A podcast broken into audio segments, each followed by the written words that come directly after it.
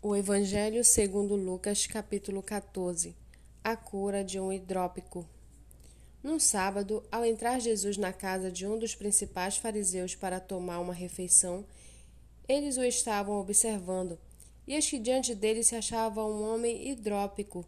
Então Jesus, dirigindo-se aos intérpretes da lei e aos fariseus, perguntou: É ou não é lícito curar no sábado? Eles, porém, não disseram nada. Então Jesus pegou na mão daquele homem, curou-o e o mandou embora. A seguir, Jesus lhes perguntou: Quem de vocês, se o filho ou o boi cair num poço, não irá tirá-lo imediatamente, mesmo em dia de sábado? A isto nada puderam responder. Reparando como os convidados escolhiam os primeiros lugares, Jesus contou-lhes uma parábola.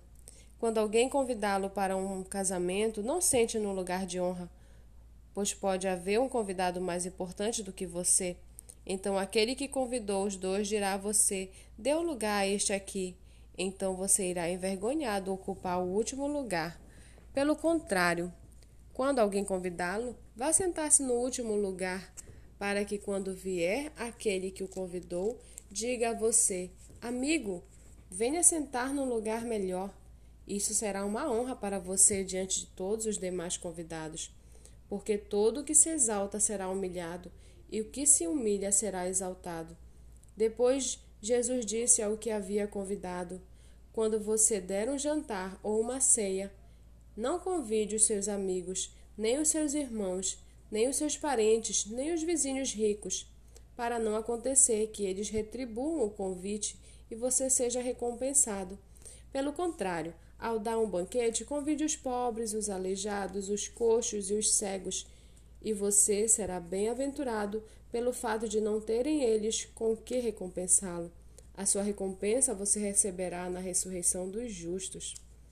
Ao ouvir tais palavras, um dos que estavam à mesa com Jesus lhe disse: Bem-aventurado aquele que participar do banquete no reino de Deus. Jesus, porém, respondeu: Certo homem deu uma grande ceia e convidou muitos. À hora da ceia, enviou seu servo para avisar os convidados: Venham, porque já tudo está preparado. Mas todos eles, um por um, começaram a apresentar desculpas. O primeiro disse: Comprei um campo e preciso ir vê-lo. Peço que me desculpe. Outro disse: Comprei cinco juntas de boi e vou experimentá-las. Peço que me desculpe. E outro disse: Casei-me e por isso não posso ir. O servo voltou e contou tudo ao seu senhor. Então, irado, o dono da casa disse ao seu servo: Saia depressa para as ruas e becos das cidades e tragam para cá os pobres, os aleijados, os cegos e os coxos. Mais tarde, o servo lhe disse: Patrão, já fiz o que o senhor mandou, e ainda há lugar. Então o senhor disse ao servo: Saia pelos caminhos e atalhos e obrigue todos a entrar, para que a minha casa fique cheia porque digo a vocês que nenhum daqueles homens que foram convidados provará a minha ceia. Grandes multidões acompanhavam Jesus, e ele, voltando-se, lhes disse: Se alguém vem a mim e não me ama mais do que ama seu pai, a sua mãe, a sua mulher, os seus filhos, os seus irmãos, as suas irmãs e até a sua própria vida, não pode ser meu discípulo.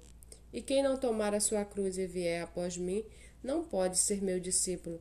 Pois qual de vocês, pretendendo construir uma torre, não se assenta primeiro para calcular a despesa e verificar se tem os meios para concluir? Para não acontecer que, tendo lançado os alicerces e não podendo terminar a construção, todos os que a virem zombem dele, dizendo: Este homem começou a construir não pode acabar. Ou qual é o rei que, indo para combater outro rei, não se assenta primeiro para calcular se com dez mil homens poderá enfrentar o que vem contra ele com vinte mil? Caso contrário, estando o outro ainda longe, envia-lhe uma embaixada pedindo-lhe condições de paz.